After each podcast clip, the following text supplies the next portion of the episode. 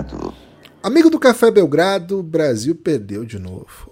O Brasil perdeu para a Argentina de novo. Esse é um podcast sobre é, o Mundial de Basquete Sub-19 que está sendo jogado na Hungria, em Debrecen, né? querida Debrecen. A Argentina venceu o Brasil, um grande jogo da Argentina, um jogaço da Argentina. E um jogo bem emocionante no final, né? Assim, o Brasil saiu bem atrás, não conseguiu jogar, ficou, ficou travado o ataque, a Argentina dominou o jogo, chegou a abrir 20 pontos e no final a Argentina, o Brasil foi buscar, teve a chance de empatar o jogo, mas enfim, teve a chance até de ganhar o jogo, né? Se cai a última bola, mas enfim.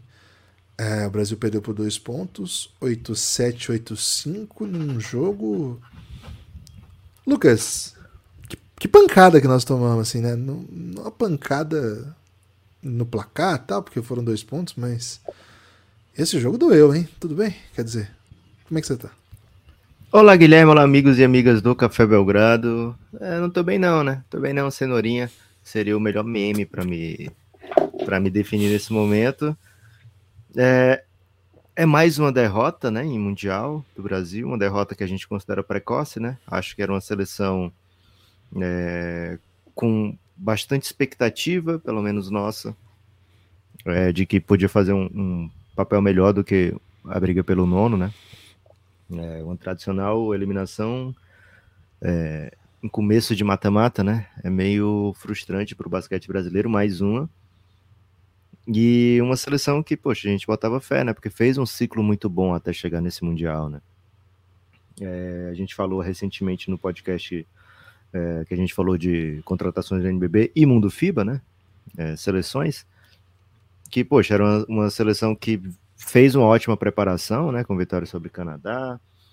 É, venceu os jogos que tinha que vencer na primeira fase, perdeu muito um jogo muito duro, né, para a Sérvia, por dois pontos, já também com aquele gostinho de é, não vai dar um, um, caminho fácil, né? Vai ser do jeito difícil. O jeito difícil normalmente é, é bem complicado para o basquete nacional.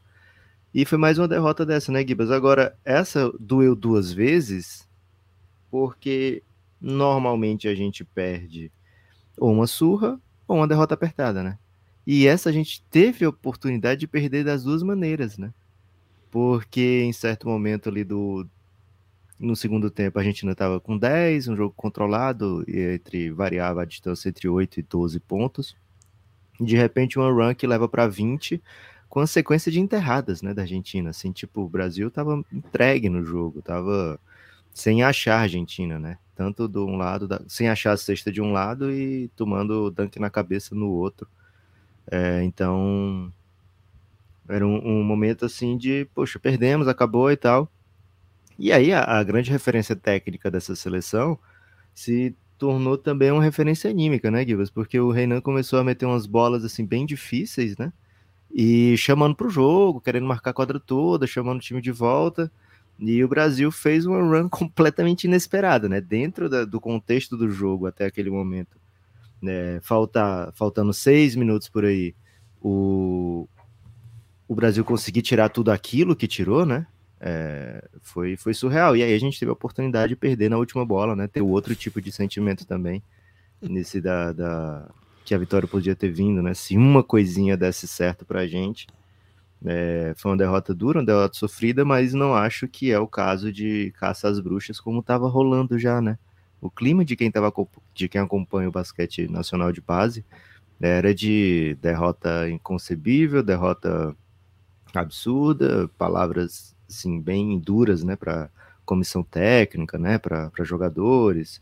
É, e a gente, até a gente faz isso às vezes, né, Gibas, de colocar tudo num pacote só de decepção com seleção brasileira, uhum. mas é saber que cada história é uma história, né? Esses meninos, eles não, não carregam as mazelas do basquete brasileiro uhum. é, todas, né? Eles vão carregar de hoje, vão carregar as derrotas duras da, da carreira deles pela seleção, mas não todas, né? Então, pouco mais de cuidado, né? Tanto com o menino como a comissão técnica. É, o fato é que se rolasse a virada, seria uma das maiores viradas da história do, do basquete de base mundial, uma das maiores viradas do confronto Brasil-Argentina e certamente da vida desses meninos aí, né?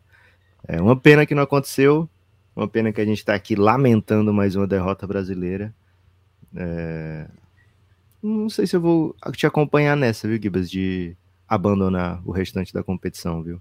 Acho que vou ter que acompanhar, porque criei uma afeição muito grande, viu, Gibas?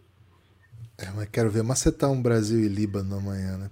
Depois, beleza, Brasil Líbano, legal, mas. Adoro o Mundial, né? Sub-19. Sempre assisto, até quando não tem Brasil, mas é que a sensação que vai dar, né, de assistir o resto vai ser assim.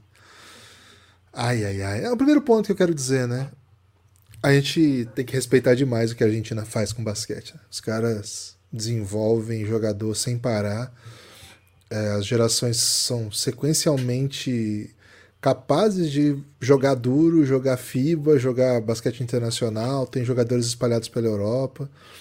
E mesmo nesse time, né, categoria de base, já tem ótimos jogadores que já estão jogando no basquete europeu e outros que logo estarão também, né? Então, é, acho que o primeiro ponto é dar o crédito para quem venceu, né? Uma coisa que a gente tem que acostumar. O nosso olhar de seleção, e aí pode ser de base, de adulto, sempre é muito umbigocêntrico, né? Sempre é assim: o Brasil tem uma ótima geração, o Brasil tem uma seleção muito boa.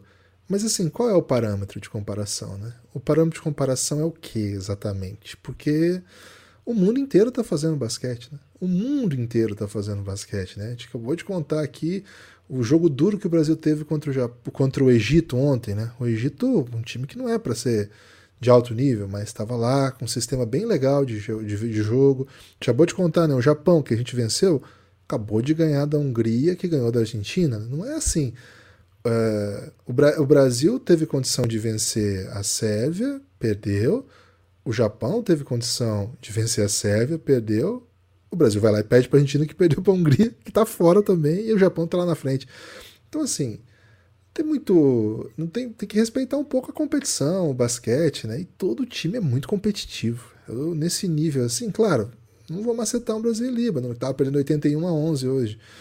Mas assim, tá todo mundo fazendo basquete. Não é fácil fazer basquete, assim, mundial, no nível mundial, o nível de competição é pesado, velho. Então, perder para a Argentina faz parte do, do, da ideia de campeonato. Essa geração já havia vencido duas vezes, nenhum jogo foi simples, né? Assim, o Brasil teve até certa soberania nos dois jogos. Na final, na, na, na, no, no, na final não, na Copa América, que é o mais recente, foi um pouco diferente, é, o resultado foi mais apertado e foi, acho que foi 5, 4 pontos. Mas assim, passou um ano, né? Um ano de experiências, um ano de desenvolvimento, um ano de jogando em alto nível e enfim, eles estão entre os oito, nós não, né? Esse é o resultado, né? O resultado do trabalho dos argentinos. Então, assim, primeiro ponto, a Argentina tem mais uma ótima geração. Alguns nomes desse time eu gosto muito, né? A gente fez eh, o primeiro campeonato a gente fez. Né? A American a gente transmitiu também, né? Essa American foi, acho que foi talvez tenha sido o último campeonato que a gente 16, fez. A gente fez. Foi. Mas esse a gente não chegou a fazer, que o Brasil foi para final? Não, não me lembro agora. Não. A gente, Não. Gibas, a gente teve muito Brasil Esportes quando a gente teve direito de transmissão. Foi, né? Mas teve um que a gente foi bem, eu lembro. Acho que foi alguma geração dessas, enfim. Mas assim, lá daquele time, né, já trazia bastante admiração pelo Boca, né, que é o chutador. Hoje ele matou duas bolas de três bem bonitas assim. Gosto muito do Giovanetti, né? Acho que é um dos grandes nomes desse time. Hoje também meteu quatro bolas de três, jogou muito. Bordon, né, que cria desde o drible. O pivô, né, o Lee Ayala, a Alia, né, Lee Alia, que no primeiro tempo ele já estava com double-double, no primeiro quarto acho que ele já estava com, double-double, no primeiro tempo já estava com double-double cavalar. Então, assim, jogador bom tem lá, tem cá. E em uma competição, você você fica pronto para o que o campeonato te oferece, né? E o fato é que o Brasil fez um... O Brasil fez um campeonato mediano, né? Fez um fez uma, uma boa estreia, né? uma vitória como tem que ser, contra um bom time do Japão, tão bom que ficou entre os oito. fez um jogo duro e muito bem jogado contra a Sérvia, que poderia ser melhor para o Brasil, é, por N motivos, né? até falamos um pouco já a respeito. E fez um jogo muito ruim contra o Egito, né? O jogo contra o Egito foi muito ruim. E Lucas, um tem último, a impressão que a gente. Um último falar. Período do jogo muito ruim, né? Porque, tipo, é, parece que jogou, aí achou que tinha ganhado, porque abriu bem, né? Até metade do terceiro quarto, tava super tranquilo o jogo, né? Tá. E, e aí a reta final foi um drama. Chegamos a, a temer pelo pior, né? Que talvez até não fosse o pior, a gente não soubesse o que era o pior, né? Talvez a gente tivesse temido e fosse melhor, né? É, tava no sonho do pior, mas o pior talvez teria se tornado melhor, né? Então, assim, o primeiro ponto que eu queria dizer é esse, né? Elogiar o, o time argentino e dizer que em competições FIBA você tem que ganhar o jogo, né? Assim, o, o que você fez antes não te credencia nada e o time da Argentina joga um basquete muito bem jogado. Achei um, achei um, um basquete dinâmico. Ah, achei que muita bola bem matada, assim, né? Bola de três contestada, outras nem tanto, mas com boas jogadas envolventes, assim. Depois que o Brasil começou a defender um pouco mais físico e começou a propor um pouco, um pouco mais de troca, né? Obrigar os caras a, a criar num contra um, achei que eles se perderam um pouco, né? E o Brasil não conseguiu não conseguiu encaixar, assim. A gente não conseguiu encaixar, mas aí já tava, a vantagem já estava muito grande, né? E acho que, assim, o Brasil tomou uma pancada ao ver que o seu jogo não encaixou. E esse era meu grande medo do jogo, sabe, Lucas? O Brasil lá na, nos amistosos na Espanha, esqueci o nome da cidade, uma cidade pequena, eles. Não sei se é pequena, né? mas a cidade que eu não conhecia, eu chamo de pequena. Eu sei, pode, pode ser um, um erro preconceituoso meu, peço desculpa aí para a comunidade da cidade que foi é, o Brasil conseguiu acelerar o jogo e por isso venceu bons times, sabe? E mesmo contra a Espanha, a gente via assim, a vontade de ser muito, assim, de acelerar muito, de, de comandar em velocidade muito, assim. Então, tem a impressão que a gente foi perdendo isso no Mundial e tem a impressão que a derrota contra a Sérvia, como foi, e esse último jogo contra o Egito, uh, o Brasil ganhou o jogo forçando o Renan, né? O Renan próxima sexta, é, alimenta o Renan e ele, como é muito mais forte, ele dá um jeito de, de, arrumar uma cesta ali. Me pareceu que foi o caminho que o Brasil encontrou para ganhar jogos e eu cheguei para esse jogo bem pouco confiante, vou, vou ser bem honesto, assim. Não estava confiante, assim, para esse jogo. Eu achei que o Brasil. Se o Brasil vai para esse jogo de. Assim, sem aquele volume alto sem dar, assim, sem errar bastante. Eu gosto quando o Brasil erra bastante, porque quer dizer que tá tentando coisas diferentes, sabe? Eu achei que o Brasil foi um pouco. O Brasil até que errou bastante hoje, viu, Guilherme?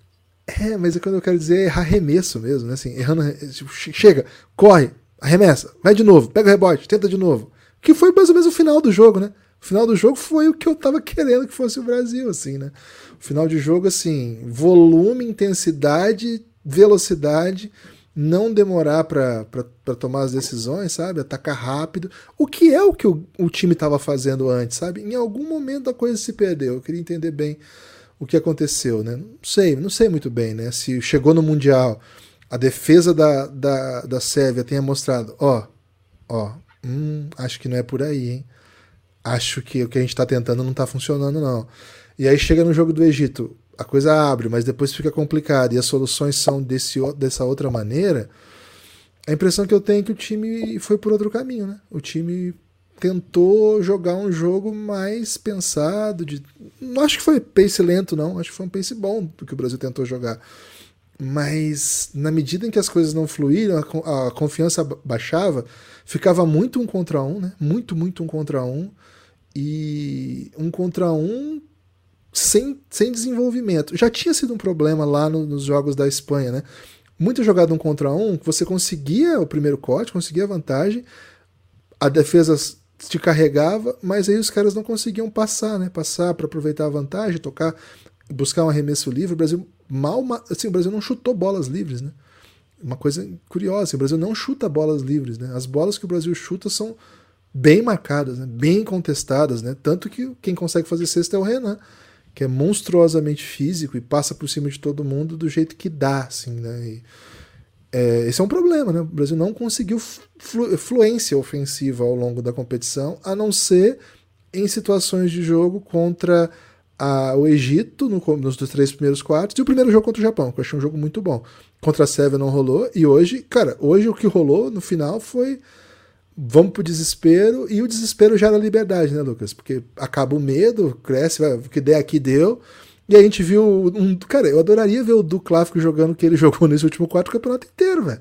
Por que não, sabe? Por que não?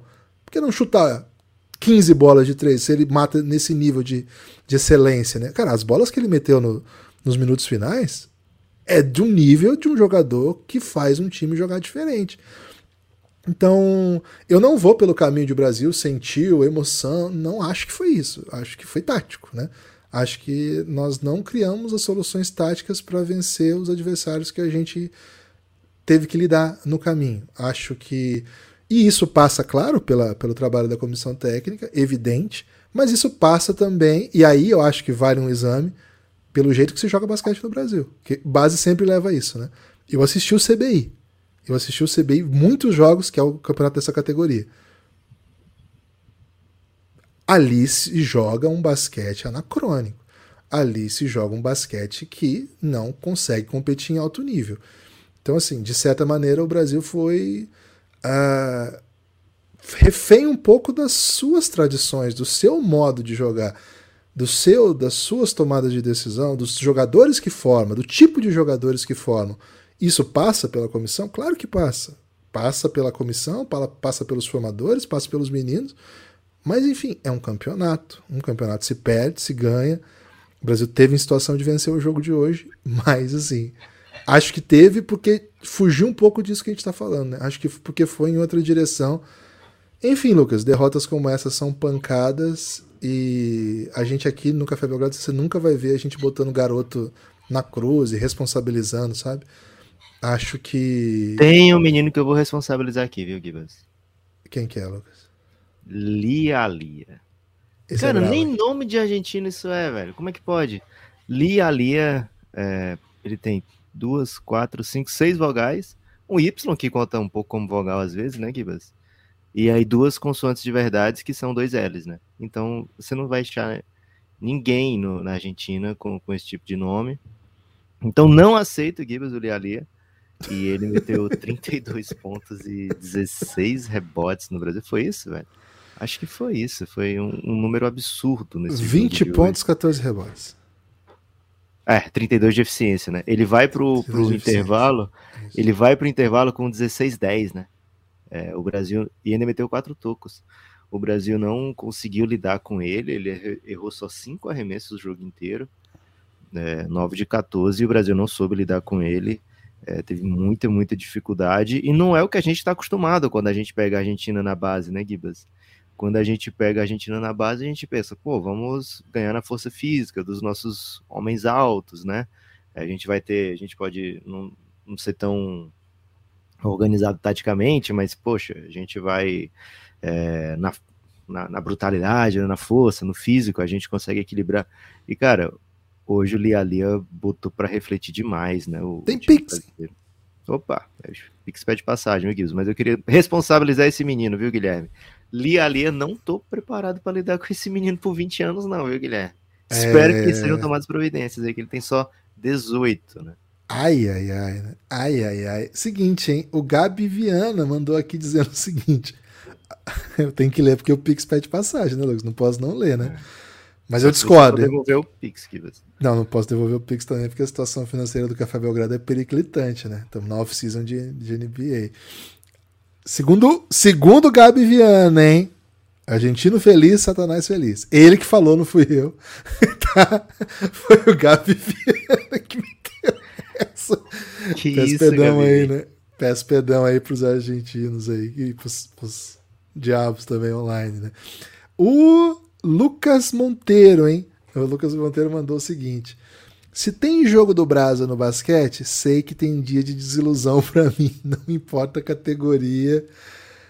Ai, ai, continue mandando, hein? Pix, podcastbelgrado.gmail.com, participe do podcast da desilusão. Lucas, assim, o basquete é um esporte assim. A gente perde jogo dramático no basquete que dói. E assim, o Brasil no basquete não é fodão, né? O Brasil no basquete é um time que, que compete, que. Mas assim, o Brasil no futebol já não é fodão. E no basquete a gente é bem pior do que a gente é no futebol. Então, assim. O Brasil É é normal fodão que a gente- futebol. Peraí. Assim, é fodão, mas já faz um tempinho que não é fodão, né? Mas vamos dizer assim. É. Ok. Mas ok, Brasil Brasil é é. fodão no futebol. Tá, O Brasil, é. Brasil vai pra Copa do Mundo. O Brasil vai pra Copa do Mundo de basquete. A gente é louco pra chegar entre os oito, né? O Brasil vai pra Copa do Futebol, se não é ficar isso. entre os oito, é vexame. É vexame. É, a, gente, a gente no basquete é tipo o Uruguai no futebol.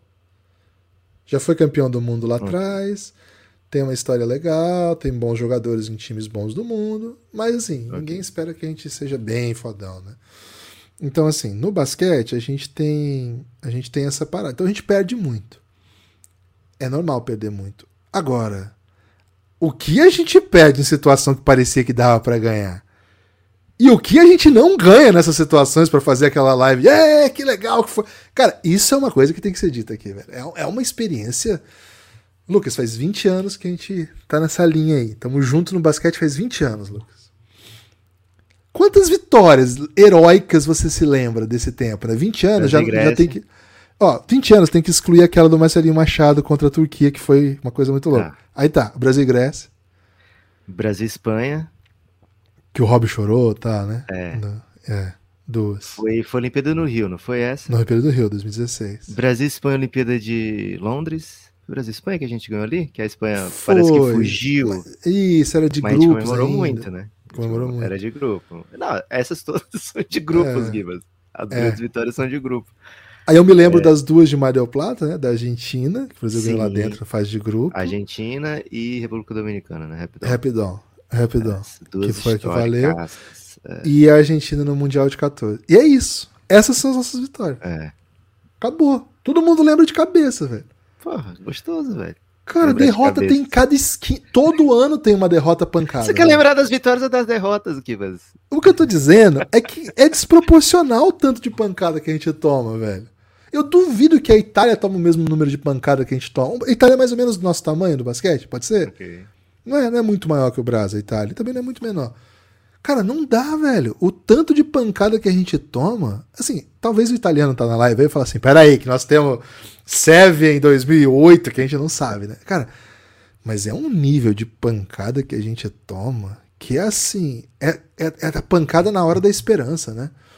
Aí é assim, não vou listar aqui, porque pelo amor de Deus, né? Mas enfim. Mas acho que é um ponto importante que você trouxe, né, Lucas? A gente não pode responsa- responsabilizar os meninos por, por toda essa experiência, porque de fato, de fato, não é, não, assim, não existe uma, assim, claro que tem esse, essa emoção que a galera sempre brinca, mas na prática, na prática, assim, é, são histórias diferentes, trajetórias diferentes e acho que é uma cruz muito grande, né? Carregar para gerações a ideia de que o basquete brasileiro sempre ilude, sempre fracassa, né? Porque, enfim, é, o normal, qual que seria o normal, vamos dizer assim, né? Pra, pô, normal não digo, mas assim, uma boa.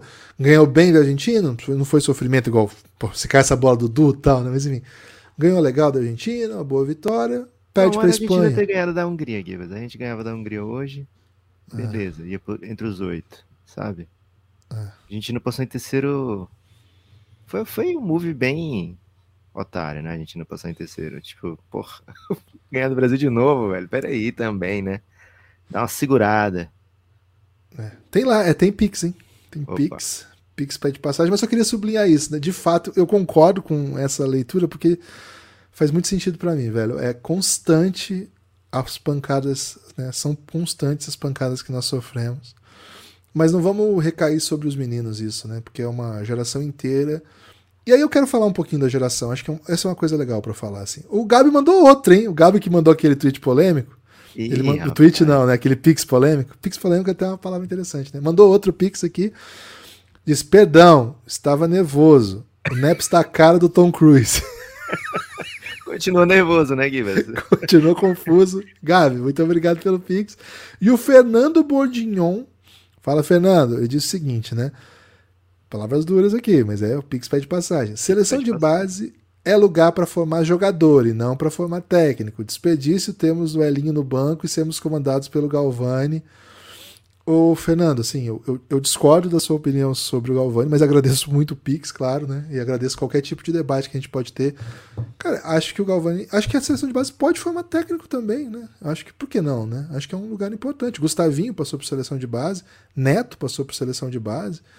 E hoje são dois, os dois dois dos melhores técnicos do Brasil, né? O Gustavinho, o técnico da seleção Galvani masculina. Galvani League agora, né? O Galvani foi, foi pro Corinthians, foi técnico na LDB do Corinthians, foi assistente por anos, chega na seleção como assistente do Corinthians e, pelo trabalho na seleção brasileira de base, recebe o convite para ser assistente do Capitanes de, da G-League, né? Então, assim, é um técnico em formação, concordo, mas por que, que não é seleção de base para formação de técnico também?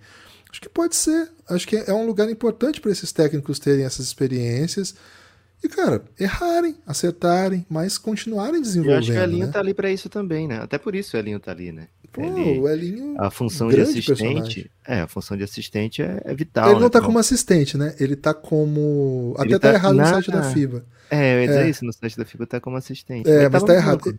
É, como delegação. Ele foi como chefe de delegação, uma coisa assim, a função é. formal dele, né? O assistente é o Gabriel Milian do Corinthians. E eu acho que a seleção é para é pra desenvolver técnico também. Eu não acho que não seja. Agora. E foi um ciclo bom que ele fez, né? Um ciclo bem bom que o Galvani fez. E se, tão bom a ponto de se colocar no, no mundo internacional. É, é ótimo para o Brasil que ele esteja que ele esteja na, na G-League, por exemplo. E foi o trabalho dele com essa seleção que deu o privilégio para ele fazer esse trabalho. Né? Ele vai, ele vai para a Summer League, depois que acontece aquela American Cup, que ele chama atenção, e aí mais uma, né? Então. Acho que não é por aí. Acho que, por exemplo, vamos supor que a gente coloca um, um técnico como Elinho ali, né? Um técnico. Cara, ok. Talvez o técnico mais experiente, viveu mais coisas, pode levar o time a uma situação um pouco melhor, mas base também faz parte, né? até, até a, a gente está acompanhando a LDB, né? Quantos técnicos ali da LDB não são jovens também, que, são, que vão se desenvolvendo? Senão os técnicos jovens vão desenvolver aonde também, sabe? Nos, nos principais seleções de base. Eu acho que faz sentido, sabe? Para mim, Fernando, é só minha opinião, né? Posso posso estar errado, claro, né? Essa é a ideia do debate. Mas agradeço o Pix, quem quiser participar do debate podcastbelgrado.gmail.com. Algum ponto, Lucas, que você quer acrescentar? Quero acrescentar três pontos no box score, Gibas, para o Brasil, e assim a gente venceria essa partida por um ponto. Se, se eu puder acrescentar esses pontos, né? Agradeço muito. Acho que sim, Gibas, acho que assim. É... Essa seleção conseguiu voltar para o jogo é, muito na base do, assim, da vontade até. É, é estranho falar isso do dentro do basquete, porque é uma parte que não, não, não aparece no box score, né? É, a, a, vontade, a determinação, a raça. Acho que assim, todo mundo que entra no jogo ali tá, tá para ganhar, né? É, então, querer mais essa parada, eu não compro tanto. Mas o jeito até de tático que o Brasil levou para a reta final do jogo foi um pouco isso, da vontade na ponta da, do, da basqueteira, né? Porque foi muita roubada de bola no campo de ataque, na quadra de ataque, né? Você marcação dupla, marcação super agressiva, até tomou uns pontos assim antes de, de acertar essa defesa, né? De quadra toda, né? E muito, muito bater para dentro, né? Muito, muito bater para dentro. E isso fez com que o Brasil batesse 42 lances livres no dia de hoje. É, perdeu 16 desses, né? É, perdeu 17, mas o último foi bem proposital e foi lindo, né? É, o Vitinho ia entrar para a história com uma boracinada, né? Porque ele é com dois, com dois atrás, ele conseguiu errar o lance livre e pegar o rebote, faltando poucos segundos. É, é difícil, né? Você prever o, o, o, querer que o atleta fizesse exatamente a jogada certa, ainda mais um atleta de base, né? Mas ele pega aquele rebote. Acho que ele devia ter imediatamente tentado a sexta, sabe, Gibas? É, acho que ele tinha uma fração de segundo onde daria certo fazer essa jogada, né? Acabou tentando um passe. É, ainda deu sorte, né? Que foi lateral para o Brasil com um segundo ponto oito, uma jogada que pareceu durar horas, né? A última tentativa do Duklaf. Então queria adicionar esses três pontos aí, viu, Esses três pontos do Duklaf na última bola. Mas queria sublinhar, né? Foi uma, assim, uma estrategicamente, acho que não era a ideia do jogo do Brasil no último quarto ter que depender desse tipo de jogada, né?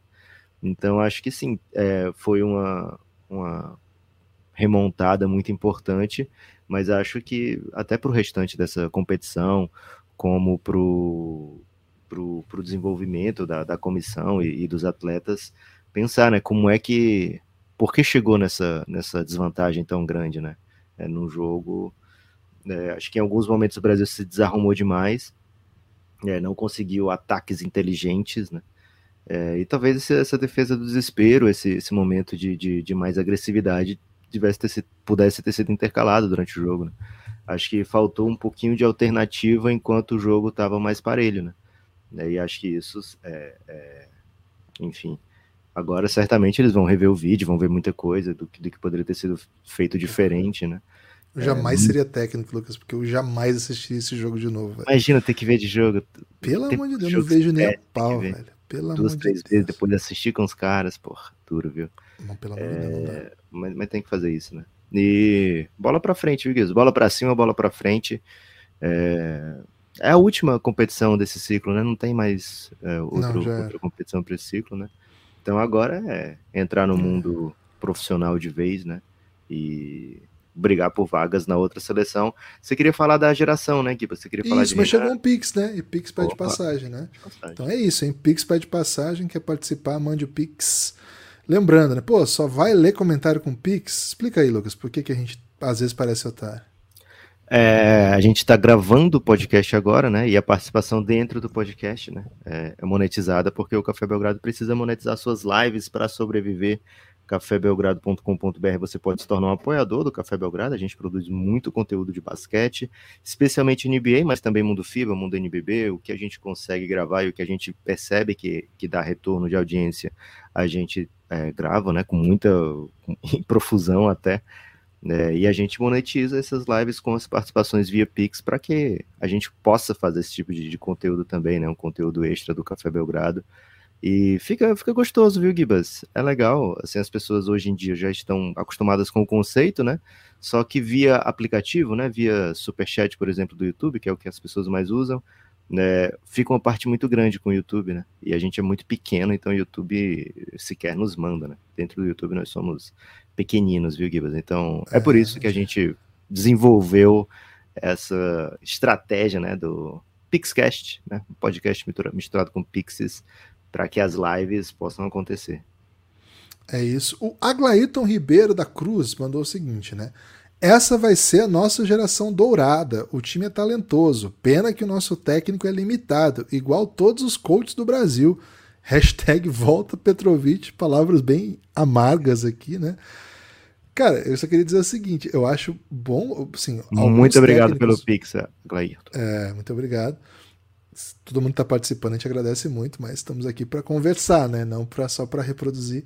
E assim, acho que tem muitos técnicos brasileiros muito melhores do que o Petrovic. Eu devo lembrar que o Brasil foi eliminado para a Alemanha no jogo que não dá a vaga no Mundial, com a Alemanha trocando. Olimpíada.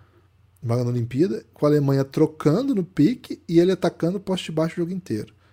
E o Iago, que acabou de ganhar a Liga Alemã, estava no banco e não entrou em quadra um segundo sequer naquele jogo. Né? O melhor jogador de drive do Brasil nos últimos sei lá quantos anos, que acabou de dominar a liga desse país que não nos levou para.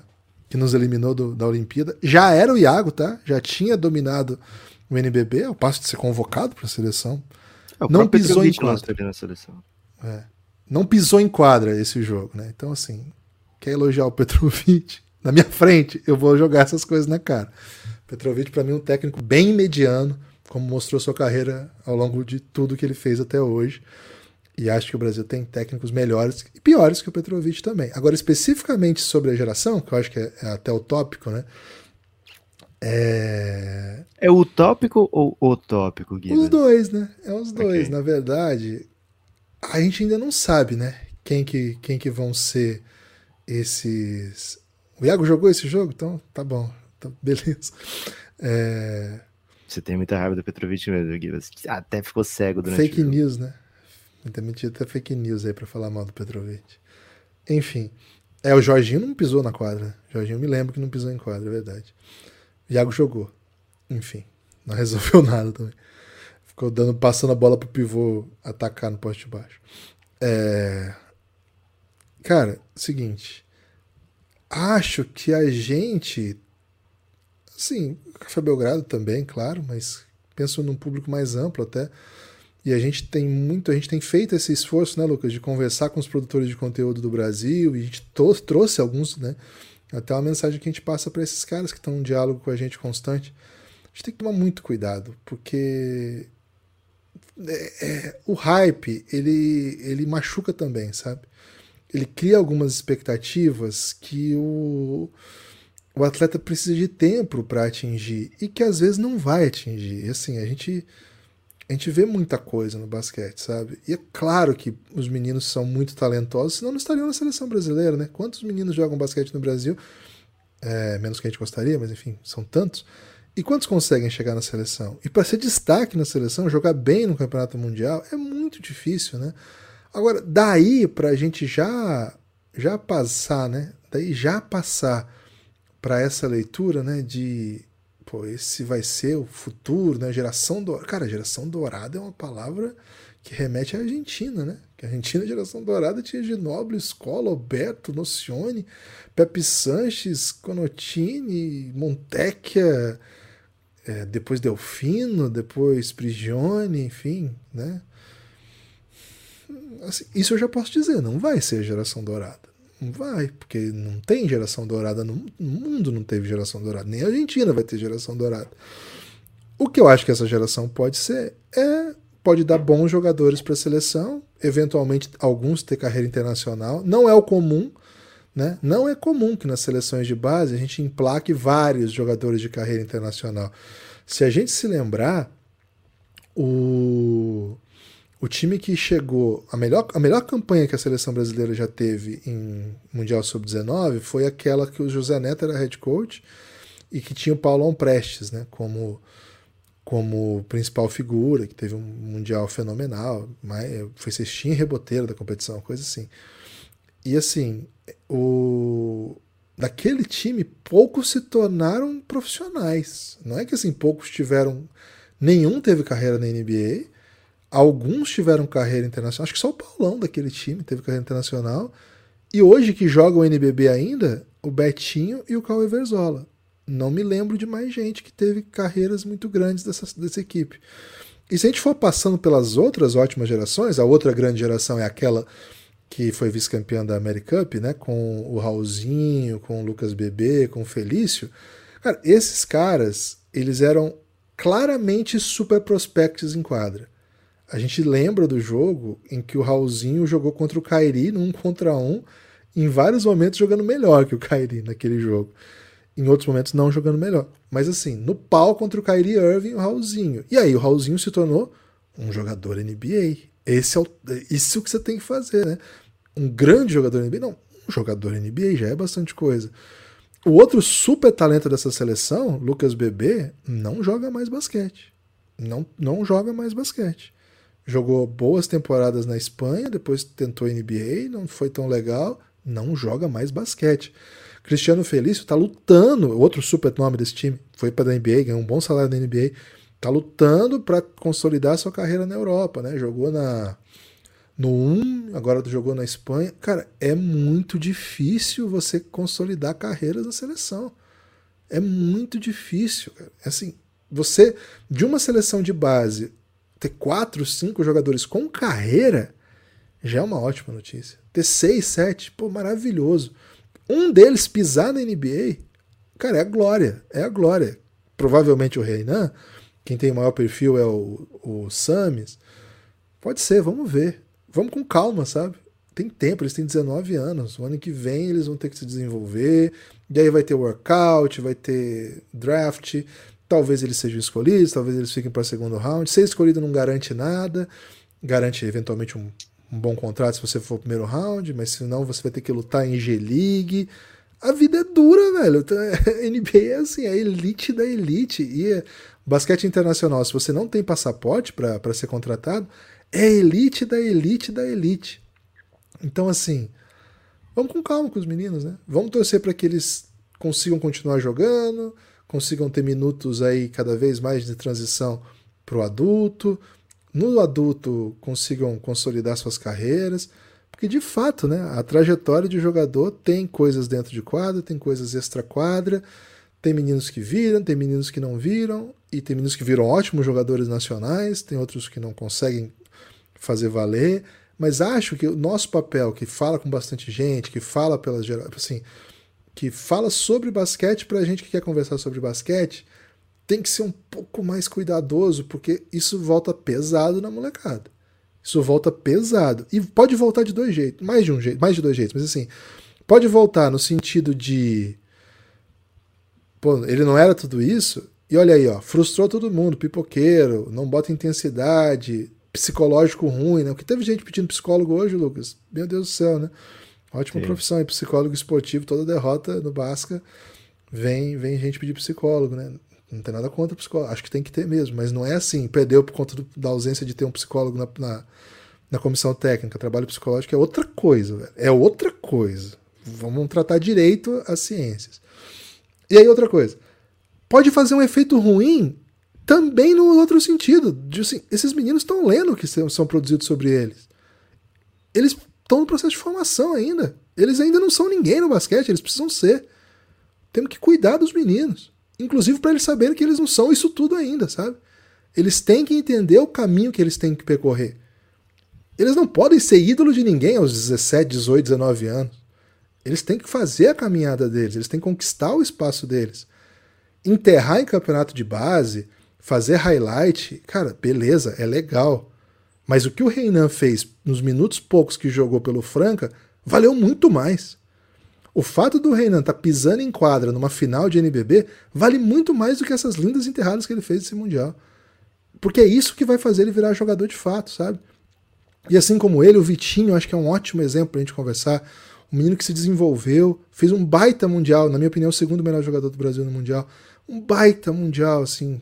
Um jogador, assim, que parecia. Cara, eu assisti esses dias ele jogando o, o CBI, e na mão dessa comissão técnica, já todo mundo desancando agora, falando que não presta para nada ele já é outro jogador. Já é outro jogador. Já deu um salto de evolução. O que teve de gente que começou a falar, cara, esse menino é, é jogador internacional. Esse menino é o futuro da seleção. Cara, esses dias ele nem ia ser convocado mais. O Brasil tinha na seleção Caldeira, que é o que domina os campeonatos de base. Tinha, tinha trazido um, um, armador internacional, que eu não sei como jogava, porque acabou não ficando entre os, os principais. Tinha o Landeira, que era um 1, meio 2. O Atauri, que pode fazer 2, 1. Um. De repente, Hoje o Vitinho é o melhor armador do Brasil. Isso aconteceu faz um mês. Então, assim, quem está jogando muito agora pode não fazer o passo. Quem não está jogando muito agora pode, numa situação ideal, num sistema ideal, com um tipo de desenvolvimento, com um tipo de trabalho técnico, tático, mental, dar esse passo. Por isso nós temos ser, nós aqui do Café o torcedor, o fã de basquete, cara, hum, vocês podem fazer o que vocês quiserem. Quem é eu? Quem sou eu para falar, ah, você está falando besteira? Mas nós que estamos produzindo conteúdo a respeito e vivemos disso, e estamos aí, temos nossos seguidores, temos nossa produção de conteúdo, cara, a gente tem que tomar muito cuidado como a gente trabalha as coisas, sabe? Porque assim, é gostoso você criar, criar a ilusão para todo mundo que nós vamos ter um monte de jogador internacional, que esse time é a geração dourada. Mas é, é, assim, vocês não vão ouvir isso aqui, não. Só se for do Lucas, que às vezes ele se empolga um pouco. Eu me empolgo muito, viu, Gibas? Mas eu quero lembrar que a gente teve o draft né, há poucos dias. E, cara, teve um monte de atleta 2004 draftado já, né? É, assim, não é só o Embanyama, não é só o, o Bilal, né?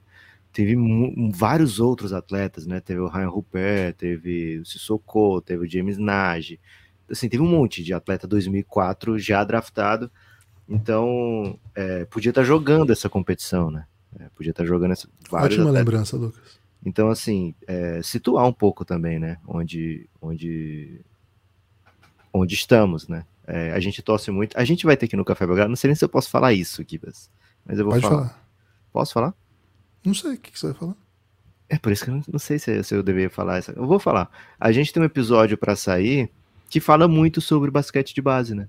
Com um grande nome do, do, do mundo do basquete nacional, né? Um ex-jogador que é agente NBA e que fala muito, né? Sobre a base no Brasil também.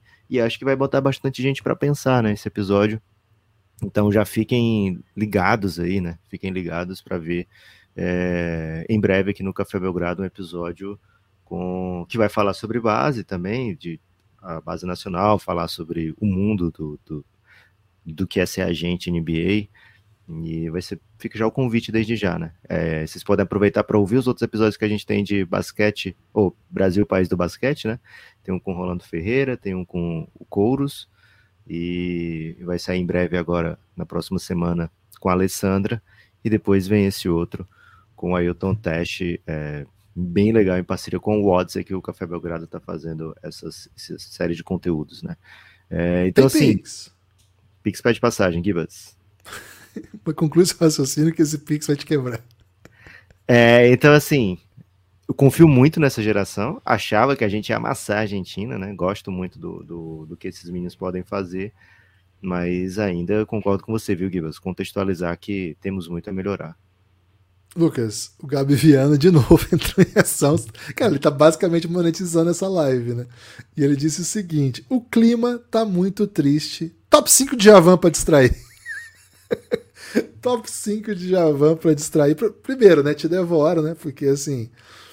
Mais dançante, né? Pra, pra dar aquela animada. É, oceano, né? Amarão, é oceano que chama? Guilherme, mas te devora não vai fazer a gente pensar em Argentina contra o Brasil nas basquete? Pode ser, pode ser. Mas oceano, oceano tem que ser a segunda. É... Se, se é um clássico, né?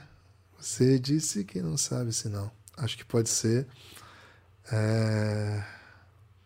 Flor de, flor de Lis é Javan? Flor de Lis é, é boa. Flor de Lis é boa. Samurai, pô. Se não te falar de Javan e não meter um samurai, você falou a tua, né? Pode ser então, hein? Pô, eu, eu curto aquela do Meu bem querer, segredo é sagrado. Pô, gosto bastante dessa. Mas é aí, hein? Foi top 5 de Javan. Pereira mandou meu bem querer aí. Lucas, acho que é isso, hein, velho? Acho que Acho que deu para falar um tanto bom já. É, vamos, vamos, acabar falando bastante de seleção né? nas próximas semanas. Vai ter a American feminina, vai ter a Sub, Mundial Sub-19 também feminino. Preparado para refletir, Gibas, nessas próximas semanas sobre muito basquete nacional, viu? Preparadíssimo para refletir. Saiu a lista, né? Da seleção feminina, só completar então com, com informação os últimos cortes, né? É, a, eu tô pegando a lista completa aqui porque não quero errar o nome de ninguém, né? Então, seguinte, hein? Seleção brasileira feminina que começa sábado a sua caminhada na America Cup, com Brasil e Cuba, às duas da tarde, transmissão Sport TV. Vem com Deborinha, Alana Gonçalo na armação, Isabela Ramona, Tainá Paixão e Sossô na, na posição 2. Rafa Monteiro e Manu na posição 3. Sassá e Damires na posição 4, Aline Moura, Érica Souza, clássica Érica Souza, e Camila Cardoso na posição 5. Claro que 2, 3 e 5 e 4 aí vão, vão, se confundindo e misturando. Mas essa é a nossa seleção, comando técnico Já José confiante, Neto. viu, Giba? Já tô confiante de novo com o basquete nacional. Ah, vai ser gostoso, hein, velho? Vai ser legal essa Americana. Botar no hype aí o, o o Neto faz um grande trabalho, né? Também na seleção feminina com chance aí de, de continuar desenvolvendo. A gente tem Tainá, a gente tem Camila, a gente tem Manu, né? Porque a Manu jogou ano passado, tá jogando esse ano, tá, tá pegando no tranco ainda, mas certamente vai crescer nessa competição. Sassá, cara, adora Sassá, né? Lá do Santo André, do nosso coach show. Então, salve aí pra seleção feminina. E um salve Vamos pro coach show. Também. Vamos torcer demais, né? Torcer demais. Tem destaque final, Lucas? Não, Guiba, só torcer demais tá bom pra, no momento. Então tá certo. Obrigado a todo mundo que acompanhou a live, especialmente quem mandou pix e tornou é, a live possível. Muito obrigado a todo mundo que escuta o Belgradão, que apoia o Belgradão. Fica o convite, Café Belgrado. Fiquei no meio aqui, o Lucas fez uma confusão. cafébelgrado.com.br Desculpa qualquer coisa, hein? Hoje a energia tava alta por causa da adrenalina, mas a emoção tava tristonha, né? Vou dar o último F5 aí, porque às vezes chega um pix de. no estouro do cronômetro e a gente não lê. Ó, ainda bem que eu dei, velho, porque chegou do André Peixe, hein? Fala, André Peixe! Descrição: linha do Equador. Abraços, peixe. Ok. Fiquei um pouco confuso com esse pix, mas confesso que gostei bastante. Valeu, André. Valeu todo mundo que colou com a gente. Qualquer momento estaremos de volta, hein? E no, no feed tá cheio de podcast aí. Valeu, forte abraço.